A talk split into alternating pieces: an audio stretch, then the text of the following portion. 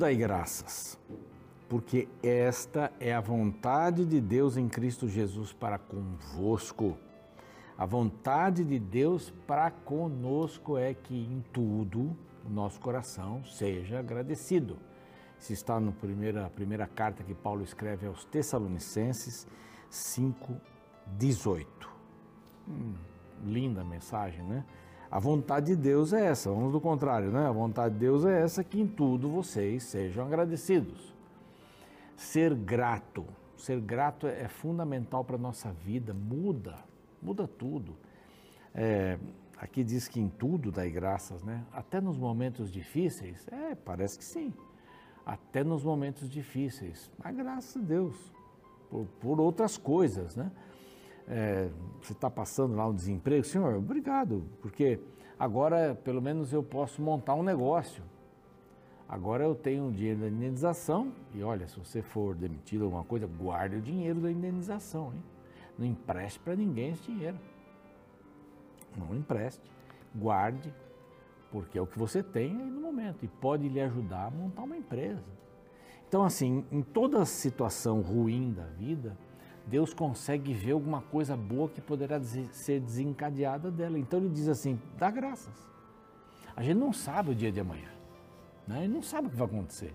Mas então dê graças, porque aquela situação aparentemente ruim pode levar você a realizar alguma coisa muito boa na sua vida. Então, em tudo, dai graças. Tenha um coração agradecido. Isso é a palavra de Deus. E este aqui é o programa Reavivados por Sua Palavra. Você acorda arruma a cama, estuda a palavra e sai para ser Jesus para as pessoas. Fundamental isso. Não adianta você só ler a palavra e não se exercitar espiritualmente. Você vai virar um obeso espiritual. Uma coisa muito ruim, tá? Bom, nós temos alegria de estar com você na TV às seis da manhã, às onze e meia da noite e às três da manhã de novo com um capítulo. Depois o capítulo seguinte aparece às seis da manhã e às seis da manhã também o YouTube ele leva ao ar o programa do dia, o capítulo do dia. Não está inscrito ainda no nosso canal? O canal é Revivados por Sua Palavra NT. Vai lá, se inscreva no canal e mande a mensagem para os outros, seus amigos, olha, vamos estudar a Bíblia juntos, aqui tem um canal e faça propaganda mesmo, não é para nós, isso é para a palavra de Deus. É bem simples assim, é a palavra de Deus. Seja um propagador da palavra de Deus, como os anjos da esperança fazem. Através das suas doações, eles nos ajudam a pregarmos o evangelho em português e espanhol para todo mundo. É, é uma coisa muito legal. É só para você ter uma ideia, 10 reais, 10 reais, com 10 reais de doação, a gente consegue mandar duas revistas de estudos bíblicos, seja, seja qual for a revista, para duas famílias. E olha o que pode acontecer nessas vidas pode transformar corações. Está sendo convidado a se inscrever em nosso canal e também ser um anjo da esperança. Quer se tornar um anjo da esperança? Olha aqui, esse WhatsApp, manda uma mensagem e a gente vai receber com muito carinho você, tá bom? Então, já falamos da revista, vamos falar mais da revista então. Você hum, faz o pedido dessa revista para este outro número que aparece aqui. Esta revista, por exemplo, é infantil. Superlupa, volta ao mundo em sete dias com essa equipe maravilhosa do Superlupa. Essa revista, ela é bem é, colorida. Eu abrir outra página aqui. Isso aqui que eu queria mostrar. É uma maravilha. As crianças estão amando essa revista. Basta você mandar pedir, quero a revista Superlupa, vai receber pelo correio, tá bom? Nós ainda estamos no NT Play e também no Deezer e no Spotify. Nos acompanhe nas redes sociais. Vamos para o intervalo. Na volta, vamos ver o capítulo 9 de Jeremias.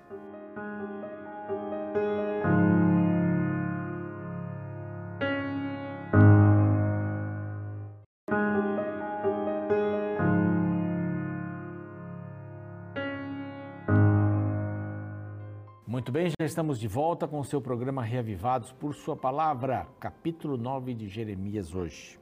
Jeremias 9.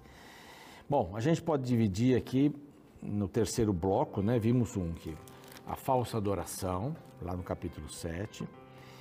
Ah, no capítulo 8, verso 4, nós vimos falsa, os falsos profetas, A lei que eles seguem é outra lei, não tem nada a ver. São mentirosos, são superficiais com suas mensagens. É? Vimos aqui o profeta desesperado, né? chorando.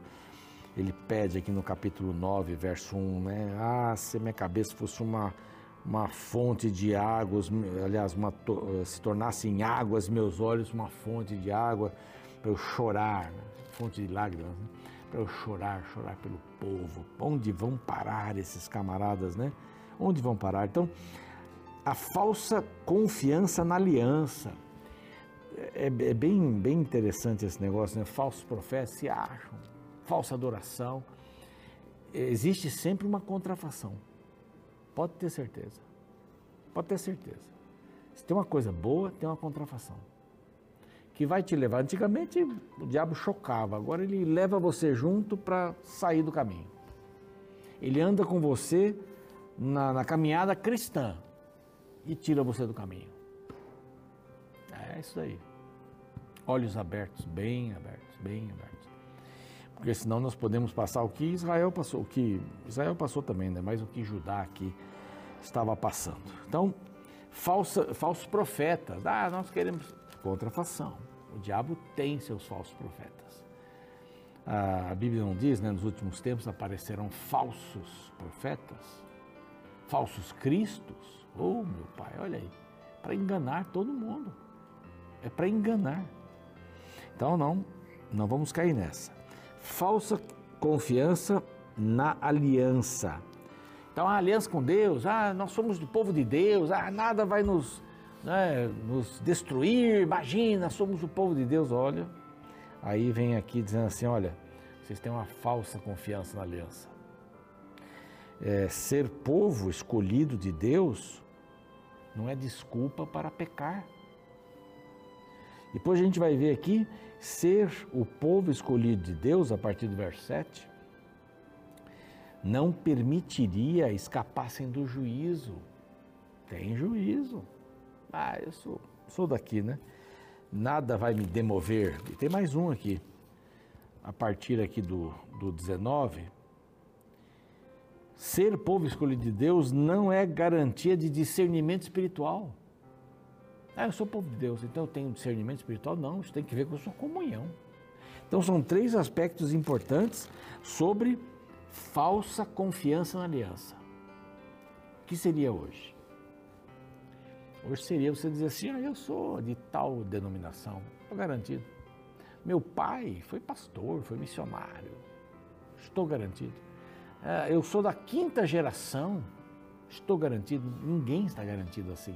Não são essas coisas que garantem a vida da gente. Que garantem a vida espiritual da gente. Não, não são essas coisas. É a ligação com Deus. E aqui vem essa reprovação toda. Eu estou dando esse contexto aqui para depois, quando você ler, você se lembrar disso. Tá? Ninguém está livre para pecar, não. Então é uma, é uma falsa confiança na aliança. Você não está livre para pecar. Esse choro de Jeremias já vimos aqui. Então, é, veja só: prover a Deus eu tivesse no deserto uma estalagem de caminhantes. Jeremias queria fugir, né? Assim, Está terrível aqui, o negócio está terrível. Então deixaria o meu povo e me apartaria dele, porque todos eles são adúlteros, são um bando de traidores. Olha o verso 3. Curvam a língua como se fosse o seu arco para atingir alguém. A língua ferina, não? Hum, que estrago faz a língua, não bem administrada. Avançam de malícia em malícia, não tem freio e não me conhecem, diz o Senhor. Olha que terrível o povo. Né? Não tem. Vocês são. Ah, são judeus, está tudo certo. Não, não está, não está certo. Olha o que vocês fazem aqui. Vocês lançam palavras como um arco entesado, vocês mandam, mandam um braço ali. Mandam a flecha. Guardai-vos, cuidado, aqui uma palavra, cuidado, cada um do seu amigo, do seu irmão, nenhum vos fieis, porque todo irmão não faz mais do que enganar e todo amigo anda caluniando, cada um zomba do seu próximo, cada um calunia o seu próximo, não falam a verdade, ensinam a sua língua a proferir mentiras, cansam-se de praticar a iniquidade, fazem tanto, vivem no meio da falsidade, pela falsidade recusam conhecer-me, diz o Senhor. Ou é luz ou é trevas. Não tem lusco-fusco para Deus. É lusco-fusco aquele momento do dia que tá, nem está escuro nem está claro demais. Não tem isso para Deus. Não tem. Ou é claro ou é escuro. Ou é dia ou é noite. Aí, pronto. E hoje, hein? A sociedade vai cada vez, cada vez pior, vai vivendo cada vez pior. Não é? A gente vai fazer um negócio num carro, numa casa, seja lá num livro, seja alguma coisa qualquer, você exagera alguns assuntos para vender para o outro. A gente estuda técnicas, né?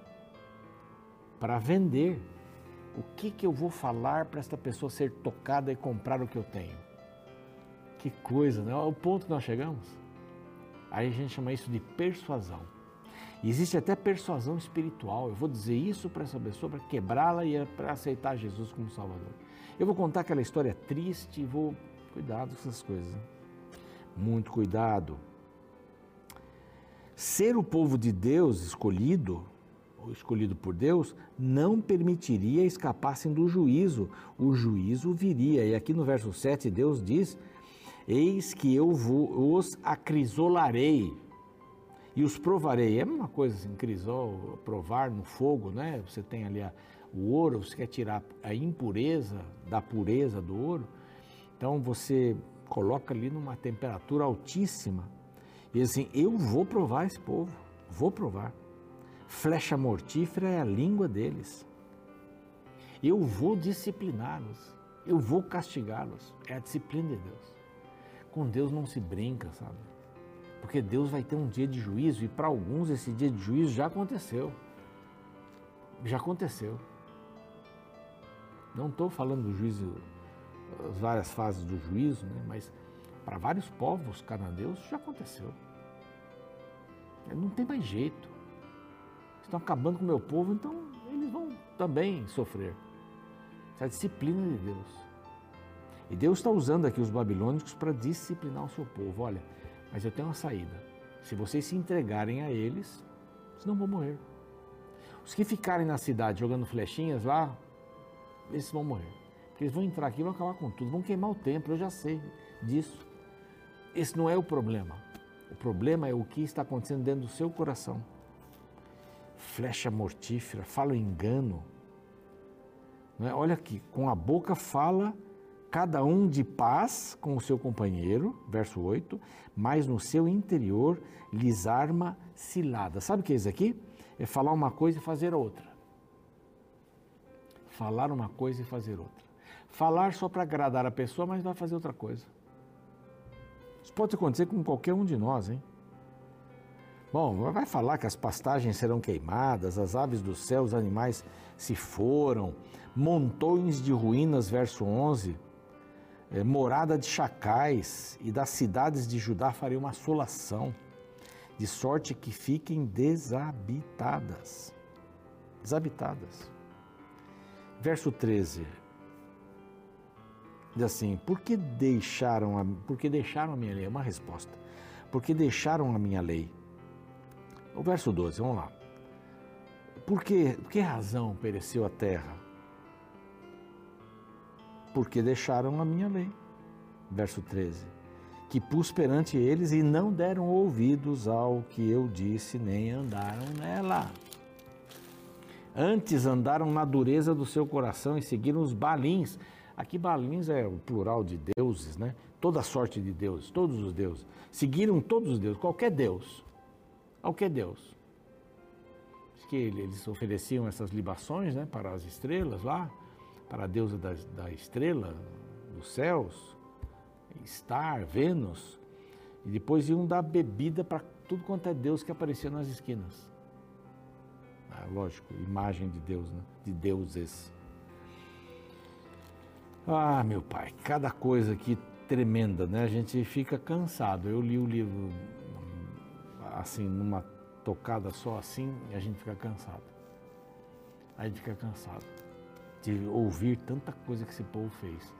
E o pior é que a gente tem possibilidades de ir para o mesmo caminho. Tem. Então aqui vai dizendo assim: eu vou, eis que ali, é, verso 15: eis que alimentarei este povo com absinto. Absinto é um negócio amargo, né? E vão beber a água é, venenosa. Não está falando aqui de água venenosa mesmo. É a situação que eles vão viver. Ela é amarga.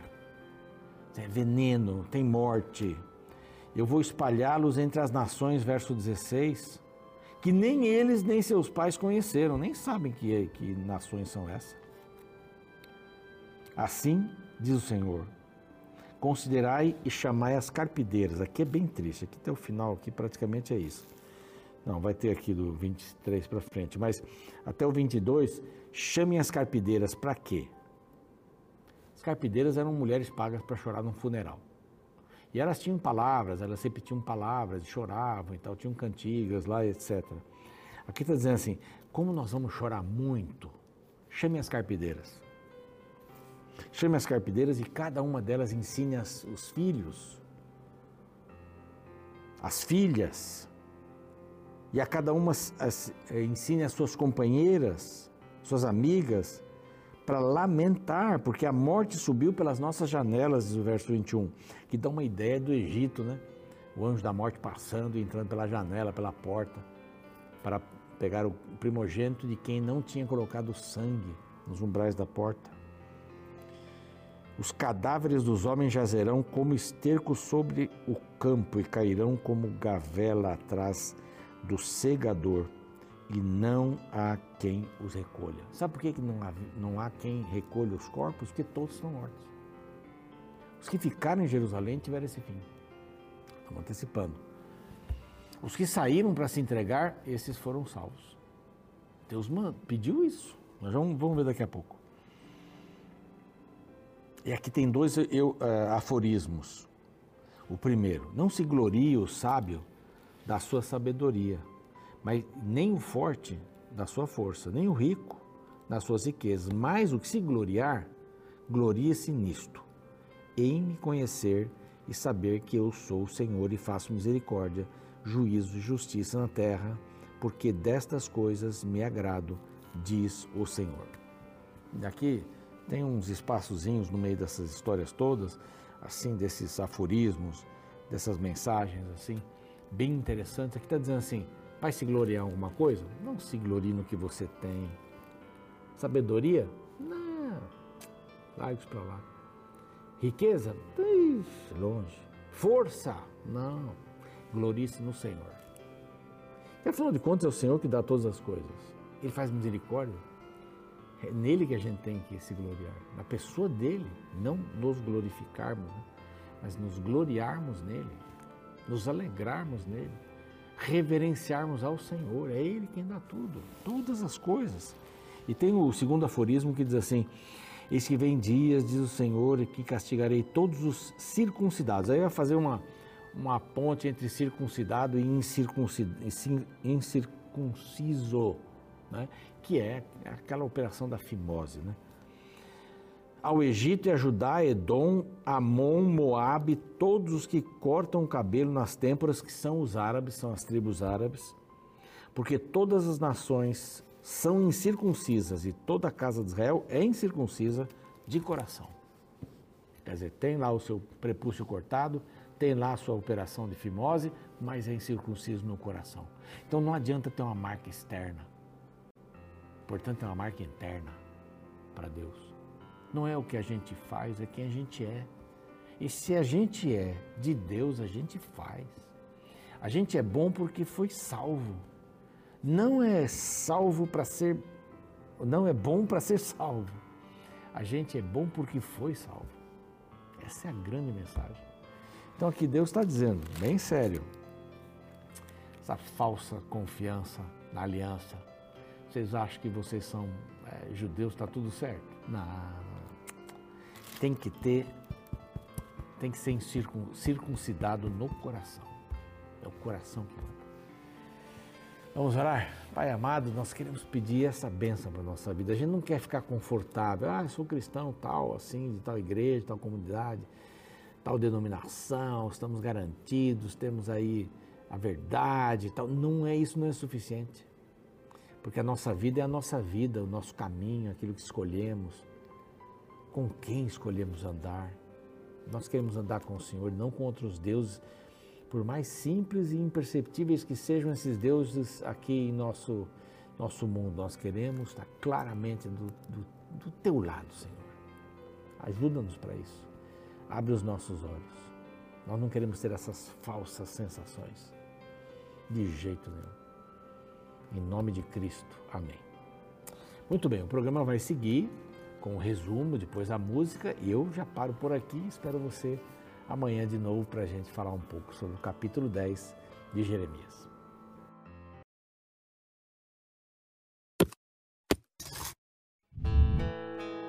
Você já deve ter visto belas joias de prata. Porém, embora tais peças sejam admiradas, poucas pessoas conhecem o processo de lapidação pela qual elas passam.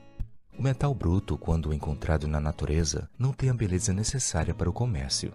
Geralmente ele vem misturado com outros elementos que tiram seu valor, por isso precisa ser purificado nas mãos de um profissional. Para conseguir alcançar o seu objetivo, o artífice tem que colocar a pedra bruta de prata no crisol, submetendo-a a altíssimas temperaturas. Mas não é só isso. O artífice tem que permanecer bem junto ao crisol durante todo o processo, mudando a prata manualmente de posição de tempo em tempo para retirar dela por completo todas as impurezas, se ele se descuidar por um só momento, o fogo rapidamente consome a prata, inutilizando assim todo o trabalho. Por isso, a presença do artífice é fundamental até a conclusão do demorado processo. E ali, pacientemente, ele vai sentindo o calor quase insuportável do fogo em seu rosto, a dor pelo esforço físico repetitivo, a ansiedade para ver o resultado.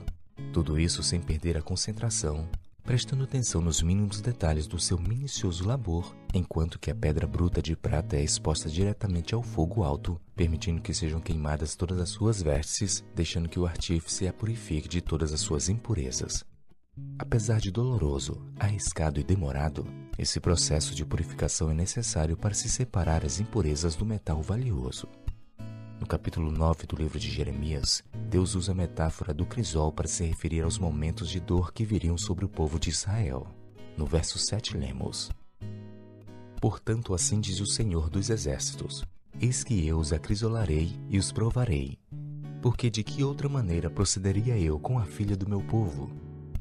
Perceba como que ao se referir às provações que viriam sobre o seu povo, Deus se apresenta como um pai ao lado da filha, ele acompanharia todo o processo, e apesar de doloroso, a aprovação seria pedagógica para ensinar para seus filhos lições necessárias.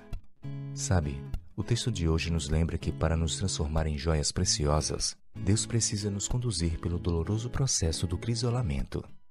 Dói, é arriscado e delicado, mas é o meio necessário para retirar as impurezas de nossa vida e nos tornar mais valiosos. Por isso, mesmo sem saber como está sua vida hoje, Pode ser que ao me ouvir você esteja atravessando um momento de dor no qual o sofrimento bate a porta de sua existência. Acredite, se você entregar suas lágrimas para Deus, Ele poderá te fazer passar pela provação, te amadurecendo e te fazendo crescer ainda mais como ser humano.